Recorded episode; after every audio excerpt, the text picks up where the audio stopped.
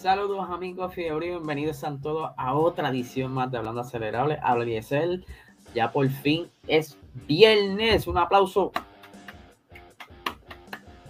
Todo está bueno, ahora viene fin de semana, descansito, pero arrancamos lunes nuevamente a meterle duro lo que es Hablando Acelerado y obviamente Box Talk. Estamos grabándolos ahora los lunes para ustedes, venimos con cosas nítidas, ya lo saben. Pero ustedes saben que la F1 mientras más se acerca a esa y ese inicio de temporada, pues las noticias como que empiezan a llover. Pues el día de hoy, ¿verdad? Anunció por fin eh, Red Bull la fecha donde estará mostrando su nuevo RB18. Eh, obviamente no muestra mucho aquí en la foto, pero se sabe que eh, será el día 9 de febrero, o sea, van a ser los primeros en mostrar ese monoplaza, eh, algo que me tomó por sorpresa. Yo pensaba, pensaría que iba a ser quizás los eh, últimos o penúltimos en mostrarlo, pero quisieron arrancar adelante. Obviamente, lo que están viendo en pantalla es eh, lo que pudiera ser en el 2022. Ustedes saben muy bien que Red Bull no ha cambiado mucho su y los últimos quizás 3, 4 años. Será quizás por buscar algún ahorro en esa parte. Aunque, no sé, parece que es bien recibido por el público, pero ya los fanáticos esperan algo distinto. Perdón.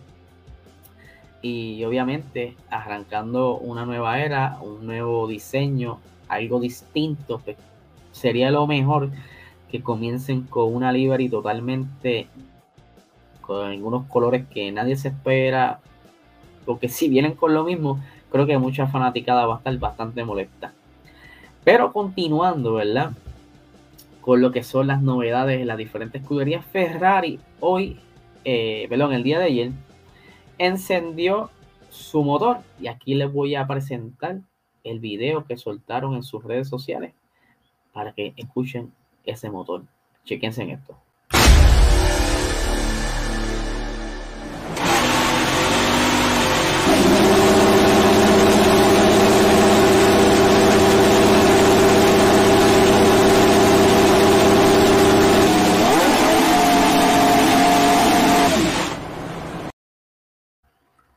¿Qué tal les pareció eso?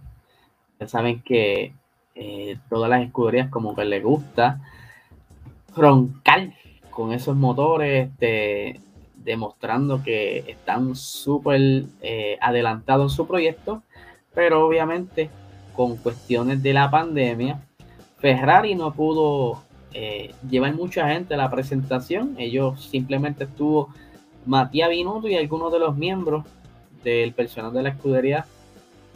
Eh, y estuvo el, encendido en el video aproximadamente 30 segundos, como ya lo vieron. Y aquí tenemos las expresiones de Matías Binotto, que dice lo siguiente: Es un momento muy especial, más que en ocasiones similares de otras, de otras campañas anteriores. El F175 es un monoplaza completamente nuevo y, la, y es la culminación de un cambio que empezamos juntos hace unos años, trabajando unidos como equipo. Ustedes saben que desde acabó la, la temporada, Ferrari ha estado hablando mucho de que esto eh, va a mejorar y que esperan tener igual o mejores resultados este año. Ya por lo menos tienen el motor seteado. No todo el mundo logra aprender el. Perdón, no todo el mundo logra aprender ese motor de una siempre tienen que hacer algunas cositas, pero maybe tras bastidores pues, se tiraron todo para hacer este video para la fanaticada, obviamente para alimentarle la emoción a esos tifosi. Pero ahora vamos al tema interesante, al tema de hoy. Y ustedes saben que eh, hace tiempo atrás, Mercedes, pues, hubo como unos rumores de que posiblemente Petrona no iba a continuar auspiciando a Mercedes y que se estaba hablando de que Aramco iba a ser el nuevo auspicio, pero eso como que estuvo medio oscuro por varios días hasta que finalmente Petrona renovó contrato con Mercedes y pues dijeron que iban a continuar con un, un contrato a largo plazo. Y Aramco como que se quedó guindado, si era cierto entonces que Aranco estaba interesado, pues lamentablemente no pudo ser parte del equipo campeón, pero hello, obviamente aquí hay otras oportunidades. Y pienso yo que aquí hubo mano amiga en, esta, en esto que, que vamos a mencionar, y es que Aranco ah, va a ser ahora el auspiciador de Aston Martin. De hecho, van a cambiar el nombre del equipo. Ahora se van a llamar Aston Martin Aranco Cognizant Formula One Team.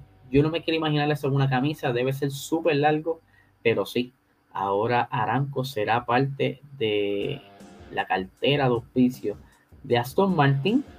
Obviamente, eh, esto es una compañía, para el que no sepa, de petróleo y de allá árabe. Dice por aquí, eh, la asociación estratégica a largo plazo significa que la escudería británica eh, se llamará, como les dije, Aston Martin Aramco con Nissan Formula One Team. El acuerdo incluye derechos de patrocinio, de licencia y la investigación en el desarrollo conjunto de combustibles sostenibles, además de lubricantes avanzados y materiales no metálicos en los vehículos. El gigante petrolero saudí ya posee un contrato muy importante con la Fórmula 1 y esa es la razón por la, eh, por la que es habitual ver el nombre Aranco en los carteles de publicidad en los grandes premios. Y por supuesto, el señor Maracachimba, eh, Mr. Lawrence Stroll, se tuvo que tirar unas palabras, roncar un poquito con esto. Dice lo siguiente. Estamos en el deporte para ganar, así que estoy encantado de darle la, bienvenida a un socio increíble de la talla de Aranco, que ha aprendido en este proceso y tiene una gran capacidad técnica. Sé que ayudará a nuestro conjunto a lograr los objetivos de ganar el campeonato mundial de la Fórmula 1. Nuestra histórica asociación demuestra la magnitud de nuestra ambición. Y lo voy a detener aquí un momentito, ¿verdad? Para abundarlo. Ustedes saben muy bien y se lo llevo diciendo que este señor no, no, quiere llegar aquí simplemente a perder. En todo lo que ha metido la mano y ha invertido, siempre ha ganado o ha recuperado lo invertido. Más bien ha ganado. Y desde que hemos estado hablando de él en el podcast, se, está viendo esta hambre por ganar. Primero, como bien les he dicho un montón de veces, consiguió su propio equipo de Fórmula 1. Ahora es parte de dueño de Aston Martin. Y pues obviamente hacía falta una, buena partida de, de, auspicio. Ustedes saben que eh, Better, eh, Better Technical BWT. Better Water Technologies se fue de lo que es eh, Aston, Martin. Se, aparentemente se lo llevó Omar, le dijo no te juntes con esa chumba y se fue. Pero ahora yo creo, para mi entender, Aranco es un gran auspicio. Quizás mucho mejor que Petrona, porque Petrona eh, está pasando por un mal tiempo en la Fórmula 1. Incluso ellos eh, como que se vieron un poco afectados en MotoGP y como que cortaron un poco el dinero. Creo que en un momento dado, si no me equivoco, quitaron el auspicio o estaban por quitarlo. Ahora mismo no me acuerdo mucho, pero sé que hubo unas notas bien importantes sobre Petronas en MotoGP. Pero sí, eh, no está muy bien para esa compañía y ahora Aranco, que llevaba ya lleva tanto tiempo auspiciando la Fórmula 1, ahora quiere entonces ser parte de una escudería para obviamente expandir eso, esa, esa, esas fronteras de entonces dejar su marca y seguir ganando más dinero porque todo esto es dinero de por medio. Vamos a continuar con la lectura de lo que dice el, el narcisista Lawrence Stroll. Dice, eh, como iba diciendo, eh, nuestra ambición de convertir a la escudería en una fuerza pionera y ganadora en la categoría, además de mostrar la sostenibilidad y el rendimiento de los productos de Aranco. Eh, el vicepresidente de la compañía saudí, Mohamed Al-Qantani, dijo lo siguiente: La asociación refleja los esfuerzos de Aranco por reducir las emisiones en la industria de automóvil y transporte. No es tan nuestra ambición es suministrar combustibles y lubricantes de alta calidad al sector mundial de la automoción. Y, y esta colaboración con Aston Martin ayudará a dar a conocer los productos de alta calidad. Es una alianza que aprovecha el compromiso compartido con la excelencia en ingeniería e innovación y tiene la potencia de ofrecer resultados ganadores, tanto dentro como fuera de la pista. Para que ustedes vean que aquí se juntaron dos, dos personas con mucha hambre por llegar a ese éxito, ¿verdad? De, de, quizá romper la historia, marcarla, dejarle esa huella. Y yo creo que van por buen camino. Yo creo que es un buen, buen auspicio, mucho dinero, muy buena exposición. Algo que quizás eh, muchas escuderías tienen que estar ahora mismo hablando sobre esto y que lo más probable sea un gran empuje para que entonces comiencen a recuperar terreno perdido de lo que no pudieron hacer en el 2021, ahora en el 2022 eh, vayan despertando y comenzar donde estaban, que ellos fueron tercer lugar en el 2020, en el campeonato de constructores, tuvieron una victoria, eh, eh, podio, o sea, ellos decayeron un poquito, pero yo creo que no tan solo quieren esa tercera posición en el mundial. Quizás quieren escalar ahora a una segunda posición, pero ahora se van a tener que matar con las otras escuderías que también están ahí batallando, que si McLaren, que si Ferrari, o sea, esto se pone súper interesante. Yo creo que hacía falta añadir otra ficha en el juego para quizás ponerla un poco más interesante, más emocionante esta temporada. Yo creo que ya estoy loco porque comience de verdad. Quiero ver esa primera carrera, quiero ver esos primeros tests quiero ver cómo, cómo son las diferencias en tiempo. Quiero, de verdad que estoy súper, súper emocionado por esta temporada y por la temporada que sigue, porque esto es apenas comienza aquí, eh, la, irán afinando para entonces ir llegando a lo que la FIA y todos los equipos quieren. Así que, nada, gente, este es el episodio de hoy. Recuerden que tenemos episodio en YouTube de Box Talk Hoy viernes sale episodio en Patreon. Si no estás en Patreon, de verdad te estás perdiendo de tremendo contenido que estamos sacando.